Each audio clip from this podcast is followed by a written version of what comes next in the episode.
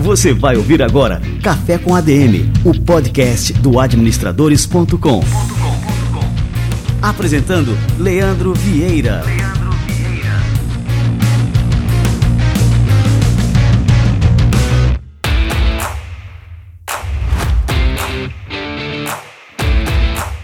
Fala galera, está no ar mais um Café com ADM, a sua dose de cafeína nos negócios. Estamos começando o nosso episódio número 325. E no episódio de hoje nós vamos falar sobre o inconformismo produtivo de Oséias Gomes. Oséias é filho de agricultores, ele trilhou um caminho desafiador até se tornar CEO da Odonto Excellence, a franquia de clínicas odontológicas que tem mais de mil unidades no mundo. E no bate-papo de hoje ele vai falar aqui sobre a sua vontade inabalável de ter sucesso e quais são as suas dicas para quem quer seguir o mesmo caminho. Daqui a pouquinho, Osés Gomes chega por aqui. Fica ligado no Café com a DM.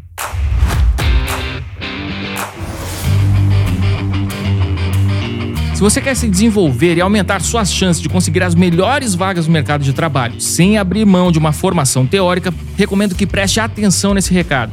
A PUC de São Paulo está oferecendo até 25% de desconto em todos os cursos de especialização e extensão. Há vagas nas áreas de gestão e negócios, direito, desenvolvimento de pessoas, inovação e tecnologia, comunicação e artes, educação e saúde, tanto na modalidade presencial quanto na modalidade online. A PUC de São Paulo é referência em qualidade do ensino e consegue unir na grade curricular teoria e prática para que você tenha uma formação sólida e alinhada com as demandas do mercado.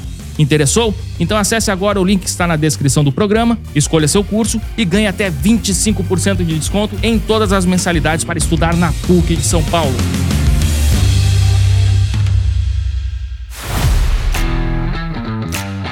Você já deve ter visto aqueles departamentos de RH que vivem às voltas com planilhas e softwares mal integrados à organização. Com essa ineficiência, o departamento acaba sugado por tarefas que não geram valor diretamente para a organização. Por isso, é ideal contar com uma solução completa para a gestão de pessoas na sua empresa, seja um negócio pequeno com menos de 10 funcionários, seja uma companhia complexa. A melhor provedora desse tipo de serviço que eu conheço é a Nidos, uma empresa que tem mais de três décadas de atuação no mercado brasileiro. Com a Nidos, você pode ter uma visão 360 graus do seu corpo de funcionários, desde o processo admissional até o gerenciamento. O Nidos RH, que é o sistema de ponta da Nidos, roda em nuvem e é bem fácil de operar. Com o módulo de administração de pessoal, a transmissão dos eventos para o ambiente do e-social é feita automaticamente. É o fim da perda de tempo com burocracia e o início de uma gestão ágil e completa no seu RH. Na plataforma, é possível integrar módulos operacionais e gerenciais de acordo com a necessidade da sua empresa. Assim, você não precisará pagar por um software enorme e utilizar apenas 10% dele. É isso que eu chamo de gestão enxuta. E para as rotinas que exigem assinatura digital, a Nidos tem uma parceria com a Único para validação de identidade. Portanto, não é necessário gastar nenhuma folha de papel. Acesse o site nidos.com.br e saiba como a gestão do CRH pode se tornar mais simples e eficiente. O link também está na descrição do programa.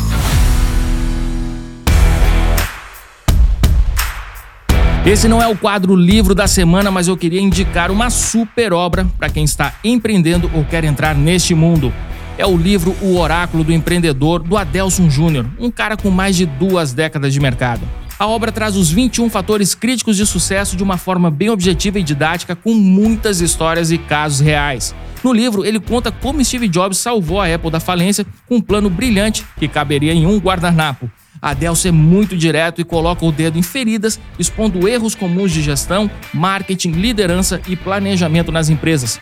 Fica a dica, galera, vale muito a pena dar uma conferida. O livro está disponível na Amazon com valor promocional e frete grátis. E se eu fosse você, eu compraria logo, porque essas condições são por tempo limitado.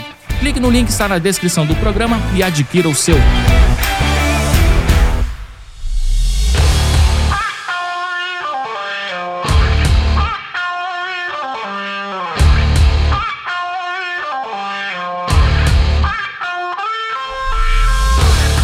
Oséias Gomes é fundador e CEO da rede de franquias odontológicas Odonto Excellence. Ele é formado em administração pela Unicecal de Ponta Grossa, no Paraná, e trabalhou na lavoura e foi lavador de carros em um posto de gasolina até ser indicado para o cargo de office boy no Banco Bamerindos.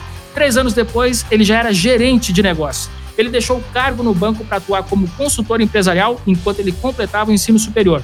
Em 2001, ele virou gestor de uma rede de clínicas odontológicas e reuniu toda a sua experiência necessária para fundar a Odonto Excelência, e que está completando agora 14 anos no mercado.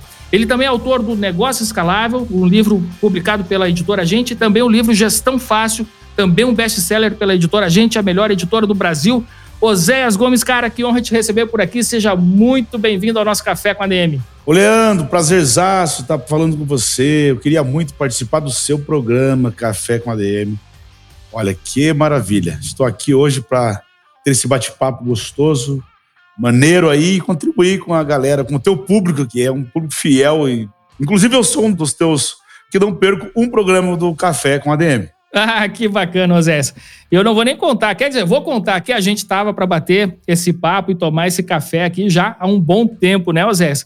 E aí sempre dava choque de agenda, teve Copa do Mundo no meio, final de ano, e agora finalmente a gente parou para tomar esse cafezinho e bater esse papo. Osés, bom, eu contei aqui um resumo aqui da sua vida, né? Um resumo, mas bem resumido mesmo aqui na introdução do programa. E eu queria que você contasse aqui para a turma, né, como é que foi assim essa sua trajetória, né? Você, pô, teve uma origem super simples e você conseguiu conquistar, né, coisas na vida que são poucas pessoas conseguem chegar onde você chegou. E aí eu queria que você contasse aqui para gente, né, um pouco dessa história e quais foram esses pontos, assim, pontos de virada, o que, que levou você a se tornar né, um grande empreendedor, um grande autor e um cara que está influenciando aí milhares de pessoas no Brasil inteiro, né, com a sua pegada empreendedora. É, realmente aplicar na vida aquela frase, dar a volta por cima.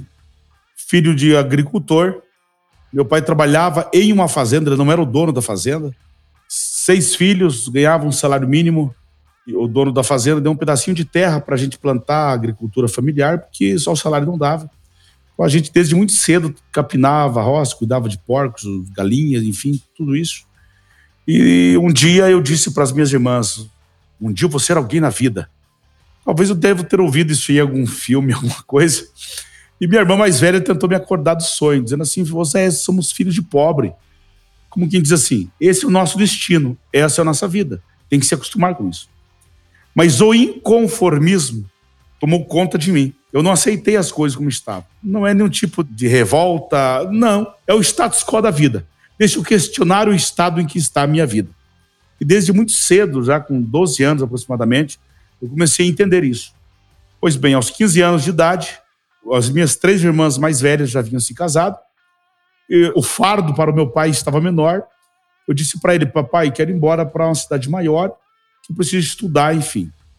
E fui embora para Telemaco Borba, saí do interior de Carambeí, onde ficava se fazendo, e fui para Telemaco Borba, uma cidade aqui do Paraná, de 70 mil habitantes, morar de favor com uma tia minha. Dormi oito anos no sofá, rapaz. Eu tenho a marca do sofá, do extrato do sofá nas costas. O primeiro trabalho meu foi de pacoteiro de supermercado. Depois eu trabalhei de enxugador de carro. Eu nunca vi alguém ser registrado na carteira profissional enxugador de carro. Pois bem, eu fui.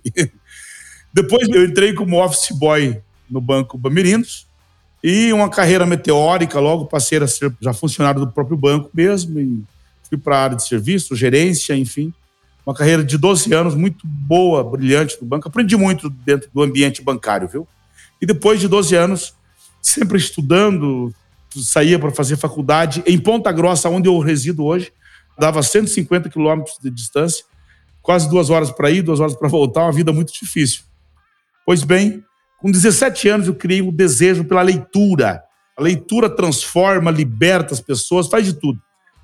E eu comecei a estudar sobre gestão, além da faculdade que estava fazendo. Depois de 12 anos no banco, eu decidi sair para prestar consultorias empresariais. E prestando consultorias empresariais, eu conheci inclusive o nicho de mercado que é a odontologia. E eu fui prestar uma consultoria para a odontologia, para um colega meu que tinha um consultório odontológico. Por mais que eu achava que não era muito bem a minha área, eu prestava mais na área fabril, de outras grandes indústrias, eu não tinha muita dimensão do que era o mundo da odontologia. Mas existe uma máxima que diz: em todo mercado existe uma lacuna. Quer dizer, nenhum mercado é tão protegido ao ponto que ninguém mais possa atuar nele. Em todo o mercado existe uma lacuna e dentro desta lacuna existe uma oportunidade ou uma armadilha. E eu comecei a perceber que era um mercado que estava passando por uma transição, deixando de ser somente uma profissão para se tornar também um negócio. Aí eu percebi uma oportunidade no tempo e na hora certa. Foi quando eu comecei a montar as primeiras clínicas odontológicas, ainda fazendo consultorias empresariais, mas depois que eu tinha oito unidades clínicas, eu percebi que estava tendo muito trabalho para gerir essas clínicas. Eu comecei a preparar um modelo de gestão específico para a área, e depois de sete anos, de 2002, lancei a franquia. Isso foi em 2002. Em 2009, dia 7 de fevereiro de 2009, eu lancei a franquia. Uma franquia ela tem que nascer de um case experimentado, um case de sucesso, algo que não seja mais do mesmo, algo diferenciado no mercado. Né? Foi o que aconteceu. Depois que eu percebi que eu tinha algo muito bem experimentado, Leandro, foi que eu me lancei como franquia dia 7 de fevereiro de 2009. Está aí uma franquia inaugurada a cada 48 horas. São 1.200 franquias, Brasil, Paraguai, México, Angola. Estamos aí. Cara, que fantástico, cara. Impressionante. E eu queria frisar alguns pontos dessa história, você foi falando né, e me chamando a atenção. Primeiro, você falou a palavra inconformismo. Eu achei isso fantástico, Oséias, né, porque você não se conformou com aquela sua situação inicial. E, assim, normalmente, quando a gente sai de uma situação de mais fragilidade, né, normalmente a gente tem alguma pessoa que serve como referência, que influencia a gente. Você teve alguém nesse sentido, né, que você pô, se espelhou, é, uma pessoa que ousou ir além ali daquele status quo do monumento, né, e que conseguiu também transformar sua realidade, isso de alguma forma te influenciou? Leandro, veja bem, quando eu disse que eu queria ser alguém na vida, eu não tinha algum padrão de sucesso.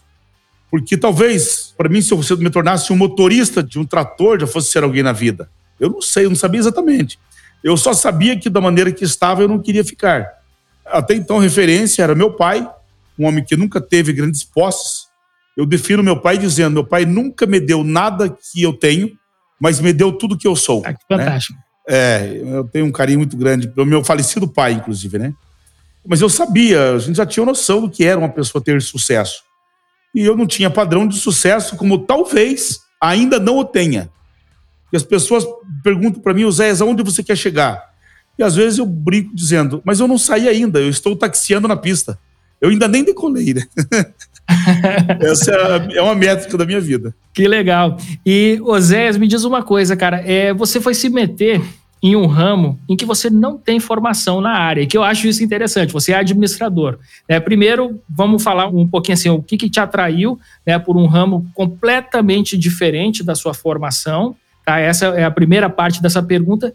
E segundo, né, qual é a importância do estudo em administração né, para poder empreender dessa forma, né, inclusive em campos em que a pessoa não tem né, nenhuma formação específica. Essa pergunta é muito boa, porque eu já respondi muitas vezes essa pergunta. Quando alguém vai se formar em odontologia, por exemplo, ele consegue. Essa palavra não existe, mas vamos inventá-la aqui. Vamos coisificar. É. Ele consegue coisificar a sua profissão. Quer dizer, ele consegue materializar na mente dele a profissão. Ah, me formei em odonto, ele já imagina a cadeira odontológica, aqueles móveis todos branquinhos, ele vestido de branco, uma sala de recepção bonita, ok? Alguém que se forma em medicina, a mesma coisa, em contabilidade, aquela mesa bonita, com os armários cheios de grandes livros, né? Aquelas coisas todas. Agora, em fisioterapia e outras coisas mais. Você vai num baile de formatura de um administrador, e se você perguntar para ele às três horas da manhã, depois que ele tomou um uísque, um vinho, Cara, o que, que você vai fazer na sua vida? Deve se fazer essa pergunta, porque é tão amplo o caminho dele que amanhã, no dia seguinte, ele não é nada. Só que ele é tudo ao mesmo tempo. Porque um administrador, um empreendedor, ele não tem fronteiras. Você não consegue materializar, você que se forma em administração, alguém que se forma em administração, assim como eu, alguém que tem uma empresa, não vai entregar nas suas mãos de um recém-formado uma grande empresa para você tocar. É muito complexo isso. Você é tão grande o teu universo que você não consegue quantificar, você não consegue materializar em sua mente. Eu até brinco com os meus colegas que a gente se formou junto na época, enfim, a gente era tudo e não era nada ao mesmo tempo. Agora, em que lado a pessoa prefere ficar? Ou não ser nada ou ser tudo? Eu decidi que eu era tudo. Aonde tiver um CNPJ, cabe o Zé Gomes. Por exemplo, a odontologia. Ah, mas você não é formado em odontologia. Não tem um CNPJ? Não tem uma empresa? Pronto.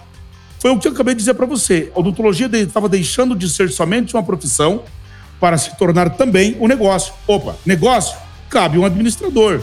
Tem que entender de mercado, tem que entender de precificação, tem que entender de achar lucro, de pagar impostos, de ter receita, de criar time, conduzir pessoas. O administrador é tão amplo que ele vai estudar a vida toda e ele não consegue aprender 10% do que ele precisa, porque ele é o cabeça, ele é o âncora do negócio onde ele está.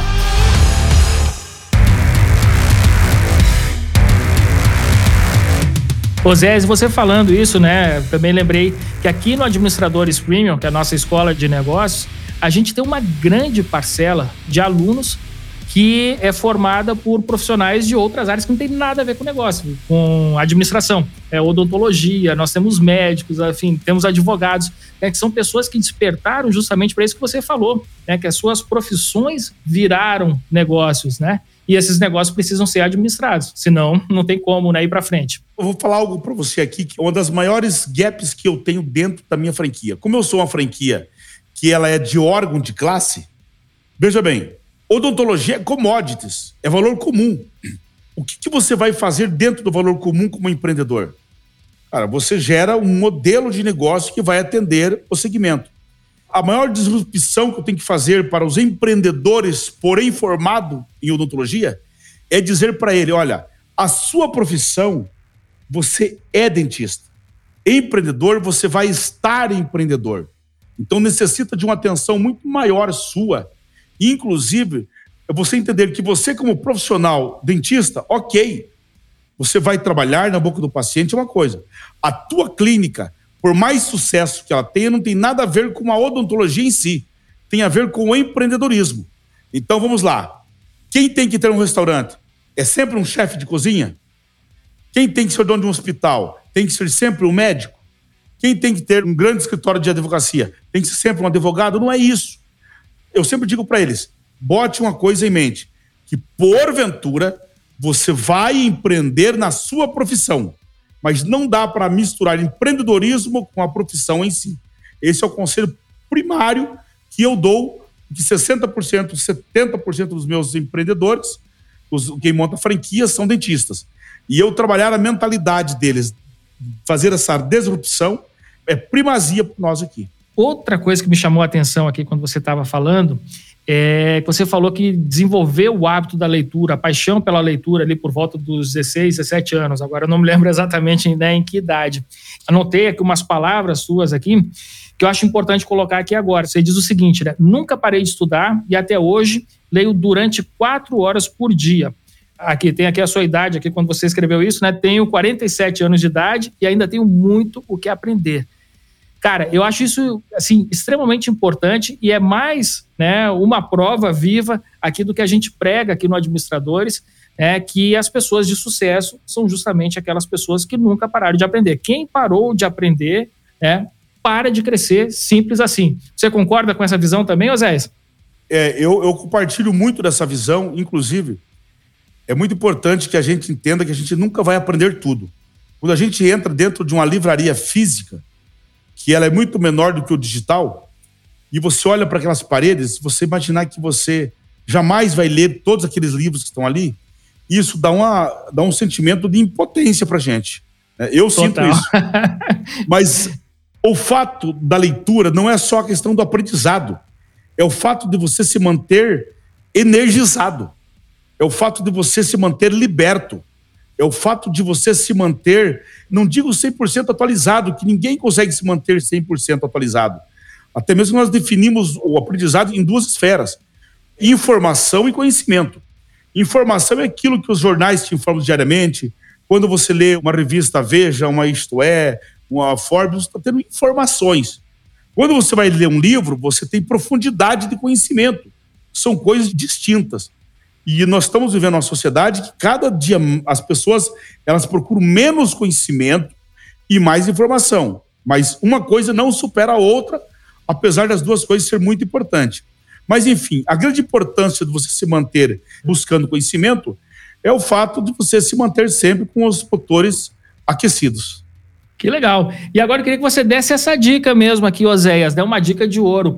Muita gente, como você lá atrás, e acredito que você ainda transparece isso, você ainda é um inconformista, muita gente tem esse sentimento de inconformismo, mas acaba esbarrando em alguns obstáculos, às vezes é a falta de recursos, às vezes a falta de acesso, ensino, às vezes é a dificuldade, inclusive, de encontrar um caminho né, para tornar esse inconformismo né, em algum negócio de fato, em alguma carreira realmente né, de sucesso. Qual que é o segredo, então, para essas pessoas que sentem essa vontade, né, esse inconformismo, como você bem colocou, qual que é o caminho que essas pessoas têm que seguir para transformar né, um sonho, alguma ambição, colocar né, algum projeto de pé, mesmo diante de tantas dificuldades né, que muitas pessoas passam?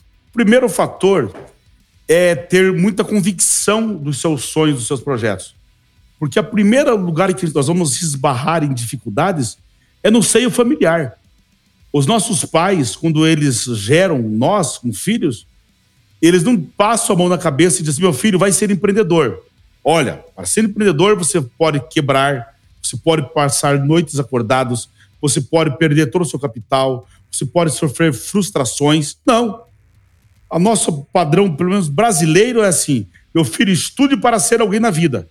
Ao invés que tinha que ser assim: meu filho estude para você ser o que você quiser ser na sua vida. É diferente. Já vem uma responsabilidade junto aí nessa parada.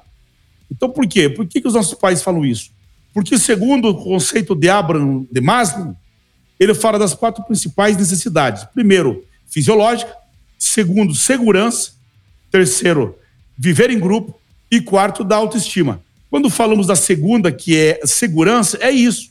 A gente nasce pensando: quero ter uma boa casa, um bom carro, um bom salário, uma boa aposentadoria.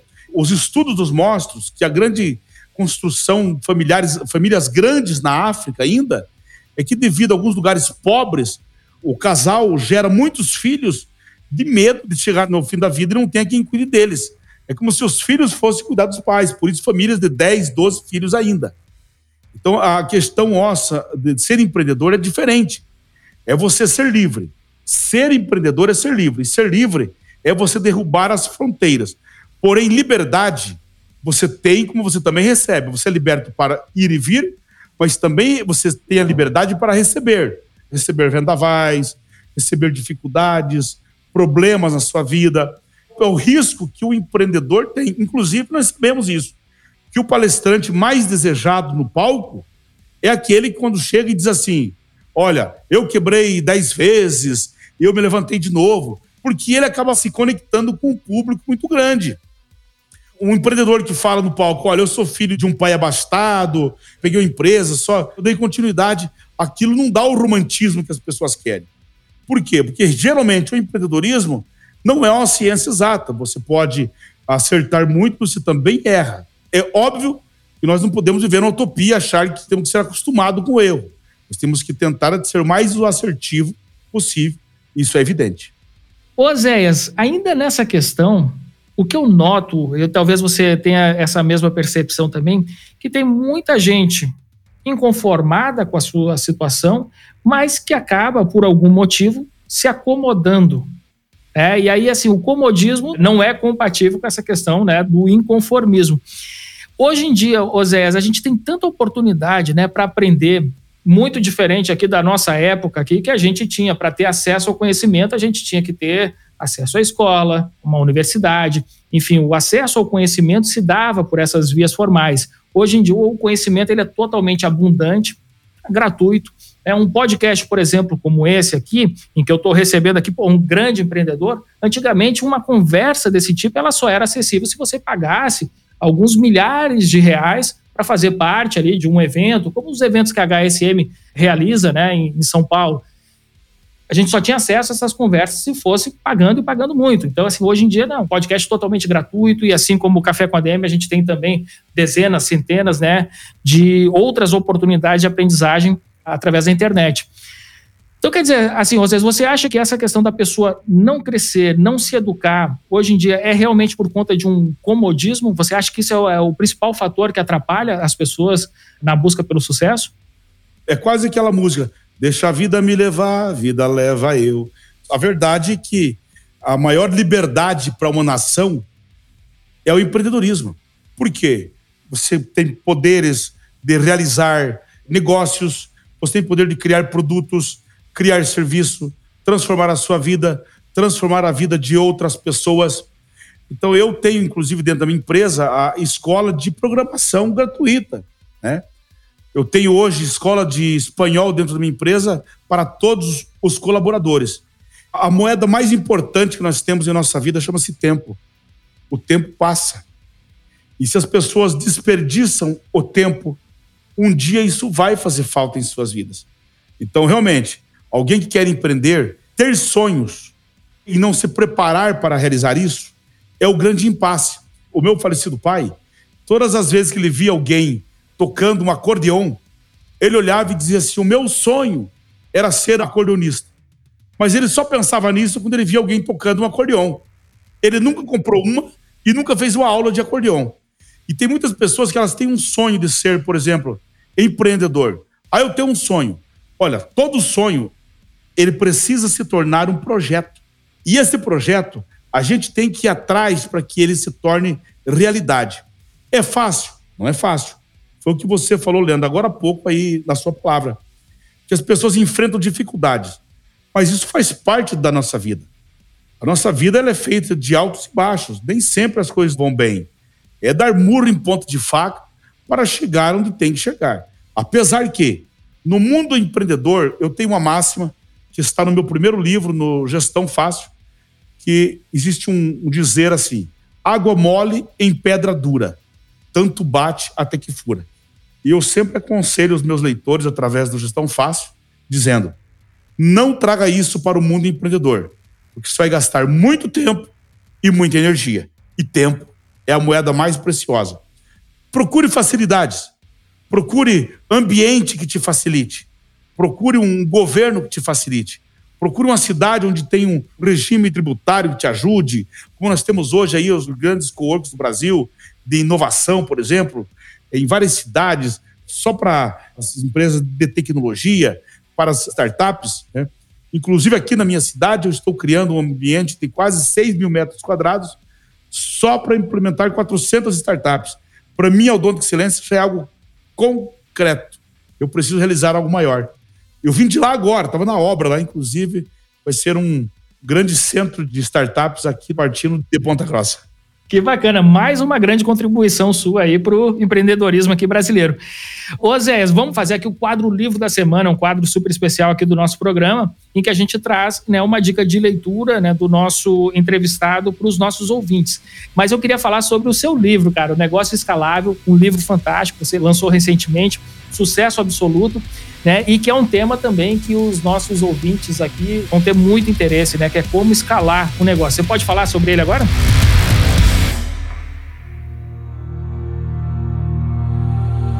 Livro da Semana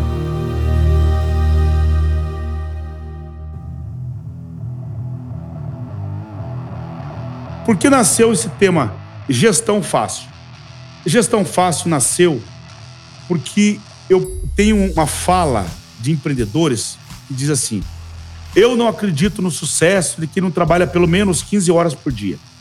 Durante um período da vida do empreendedor, ele trabalhar 15 horas faz parte do sucesso, é o pico do negócio, é implementação, coisa tal.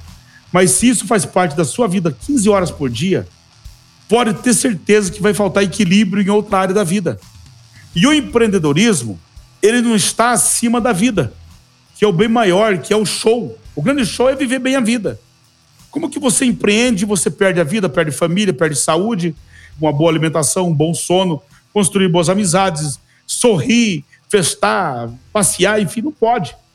E eu venho, por isso que escrevi o livro Gestão Fácil, dizendo que não é a quantidade que você trabalha, é como você trabalha que você vai gerar uma grande empresa. E aqui está o método. Posteriormente, eu vim atendendo essa dor do mercado. Posteriormente, de tanto eu ouvir as pessoas dizendo assim: Oséias, como que eu faço para escalar o meu negócio? Claro, alguém que abriu a empresa há 13 anos atrás e saiu de dentro de uma garagem, que a Aldo de Silêncio nasceu exatamente dentro de uma garagem. O meu escritóriozinho é em uma garagem. Pô, que bacana, cara. É, exatamente isso. E hoje inaugura uma franquia a cada 48 horas. Quando eu escrevi o primeiro livro, era 72 horas, está escrito aqui, ó. Quando eu escrevi o segundo livro, já está escrito aqui que é a cada 48 horas. Veja bem. Eu venho dando a receita de alguns métodos que você percebe que é um método que você criou quando você chega nesse momento da vida e você fala, poxa vida, eu acho que eu posso falar sobre como escalar o negócio. Então, os dois livros eu escrevi não apenas dizendo, faça o que eu falo, mas eu escrevi dizendo, faça o que eu faço. É a maneira minha aqui de contribuir com o mundo do empreendedorismo, com aquilo mais puro e sagrado da minha vida, que foram os métodos que eu criei para chegar até aqui com as minhas empresas.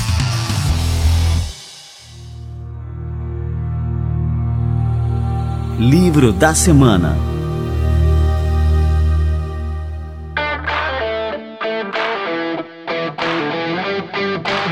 Osés, eu queria pegar um gancho agora na questão do negócio escalável, né? Geralmente a gente associa esse termo de escalabilidade nos negócios a negócios digitais e você criou um negócio, uma franquia e escalou essa franquia. Então, assim, qualquer tipo de negócio ele pode ser escalável? Quais são as características de um negócio que você realmente assim diz assim, bom, esse tipo de negócio é um negócio escalável? O mundo físico e o mundo digital, eles andam juntos. Hoje você construir um bom software de gestão, ele é tudo. Mas quando falamos de software de gestão, não é para se apaixonar pelo software. O software é uma ferramenta que você sofre mutações e melhorias todos os dias. Eu tenho dentro da minha empresa aqui um lugar com 20 programadores, criando coisas destruindo coisas, performando coisas todos os dias. O mundo digital ele auxilia realmente as pessoas a trabalhar, a escalar os seus negócios. Hoje nós temos aí já implementado, eu chego esse final de mês com 900 clínicas implementadas e mais de 250 aí para abrir que já estão sendo preparados prédios. Olha só, se eu não tivesse o mundo digital ao meu favor, se eu não tivesse condições de fazer um bom software para que eu pudesse gerir isso tudo, gestão de qualidade, gestão de ambiente, gestão de processo, enfim, gestão de pessoas, eu não chegaria onde cheguei. Se você perguntar para mim, Zé, mas por onde você começou isso? Existem algumas frases que elas são mantras dentro da nossa empresa, elas são conceitos basilares para que nós possamos desenvolver tudo que nós fazemos. Por exemplo, Zé, qual é a base de você construir um software dentro da sua empresa? É uma frase muito simples. Quem sou eu dentro do nós?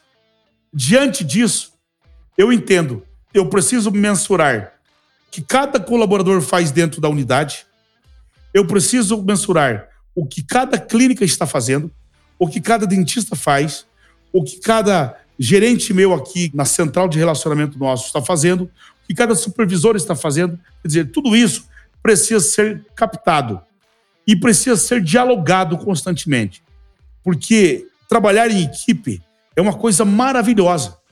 Só que trabalhar em equipe só é bom quando você sabe quem é quem dentro desse time. Porque você precisa agir com responsabilidade. As empresas do passado, elas queriam responsabilizar as pessoas aonde? Na assertividade ou no erro? Geralmente no erro. Quem foi que deixou a porta sem chavear do escritório? Quem deixou os ares condicionados ligados durante a noite? Um hum, exemplo muito é simples. É clássico. É clássico. Agora, quando que você vê alguém dizer assim, quem foi o responsável para que os objetivos fossem cumpridos? Se você precisar perguntar isso para um time de 100 pessoas, e se alguém levanta a mão e diz assim, fui eu, 99 vai achar essa pessoa arrogante. E nós somos acostumados a dizer assim, olha, nós somos um time, estamos todos juntos no mesmo barco. Então nós temos que ter a responsabilidade em pincelar e saber exatamente quem é quem, as pessoas que fizeram a diferença, que estão do meio para cima, está fazendo com que a empresa cresça cada vez mais. Isso nós chamamos de meritocracia, é uma nomenclatura muito simples para todos nós. E voltando na história de Maslow, falando novamente, vamos lá. Primeira, necessidade fisiológica, tomar banho, ir ao banheiro, se alimentar, enfim. Segundo, segurança. Falamos sobre isso. Terceiro, viver em grupo. E quarto, autoestima. Por que, que a autoestima vem em quarto? Porque antes de você ter autoestima, você tem que viver em grupo. Agora, dentro do grupo, a gente nunca quer ser tratado como boi de lore no campo. A gente quer ser notado. A gente quer ser percebido. E esses valores da persona nossa, sendo ele intelectual, sendo ele de beleza, sendo ele de relacionamento, sendo de empoderamento financeiro ou de força física, enfim, não interessa. Ele vai te colocar em algum lugar. E no caso do empreendedorismo, na contribuição dentro de uma empresa, claro que são os resultados. Que fantástico. Muito bem, Osés. Você queria deixar aqui para gente aqui uma mensagem final para os nossos ouvintes? Pode ser sobre empreendedorismo, sobre realização. Enfim, o que, que você gostaria de falar para nossa turma aqui? Olha, você já percebeu, Leandro, que eu gosto de falar muito. Se deixar, eu falo mais duas horas. Bora, podemos gravar outro na sequência que a gente já grava mais um episódio aqui. Já, já, facilita o meu trabalho aqui, Osés. Vamos lá, eu uma frase que eu gosto muito dela, que Michael Jordan usou e o Bernardinho também usou com o seu time, que diz assim: o desejo de se preparar tem que ser maior do que o de vencer. Oh, isso é forte. Por quê? Eu vejo muita gente nova, novos empreendedores, que eles começam a montar um negócio e já está aquela sementinha plantada. Quero ser unicórnio, quero ser unicórnio, quero trair capital. Não é assim que funciona. Ele está pensando no resultado final. Antes de concentrar energia, as forças, a humildade para receber críticas, elogio, apoios nesse meio. E a vida não é feita de fim. A vida é feita de meio. Fala-se muito hoje ah, você tem que criar conexão. Criar conexão é o resultado final. Por mim, o que vale é criar acesso. Acesso define a conexão. Então vamos cuidar do meio, do mundo empresarial, que nós vamos ter resultado, com certeza, positivos e levantar o troféu do nosso resultado. Esta é a palavra. Muito bem, ó. Termina aqui aplaudindo essa fera, Oséias Gomes. Cara, muito obrigado aqui pela aula que você deu aqui pra gente hoje no Café com a DM. O Café com a DM de janeiro, assim, é muito especial porque a gente tá, ainda está começando o ano. Então, aqui a tua presença vai ser muito importante, né, pra turma pegar no tranco mesmo, né, colocar os seus sonhos de pé enfim, se tornarem também conformistas com relação à sua própria carreira, aos seus negócios, enfim, buscar sempre mais e seguir o seu exemplo, Zé. Você é um cara que tem contribuído muito aí, como eu falei aqui, para o empreendedorismo brasileiro, né, através das obras, através do seu Instagram, que eu queria passar aqui para a turma, né, o arroba Oséas Gomes, não é isso? Isso. Beleza. E, cara, obrigado mesmo aqui pela presença e por ter contribuído tanto aqui com o nosso público hoje aqui, Oséas. Leandro, eu que agradeço muito, muito, muito mesmo. Queria ter participado do teu programa faz tempo. É um canal muito famoso no Brasil aí, muito sério, que dá aulas maravilhosas, eu acompanho. E para todo o teu público, pessoas que têm sinergia com o Café com a DM, eu quero desejar do mais profundo do meu coração sucesso. Seja um constante sempre, sempre. Ser constante, ser constante, mesmo nas adversidades, é o segredo ser um grande homem, um grande empreendedor, uma grande mulher, quando tudo vai bem, é fácil. Eu quero ver você ter essas características quando você está diante de uma dificuldade. Está aqui a palavra. Sucesso. Um beijo grande. Forte abraço.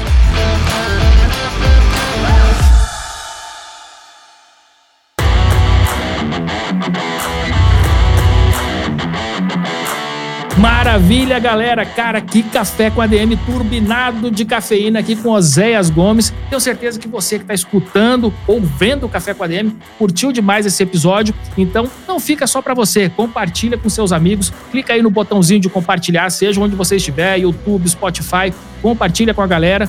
Quando você publicar lá no Instagram, lembra de marcar a gente no arroba Café com ADM e também o arroba administradores. E aí também marcar o Oséias Gomes, para ele saber que você também curtiu esse episódio aqui, beleza? Muito bem, turma, este foi o nosso Café com ADM de número 325. Esse ano tá pegando fogo e na semana que vem a gente volta com mais cafeína para vocês. Combinados então? Então até a próxima semana e mais um episódio do Café com ADM, a sua dose de cafeína nos negócios. Até lá.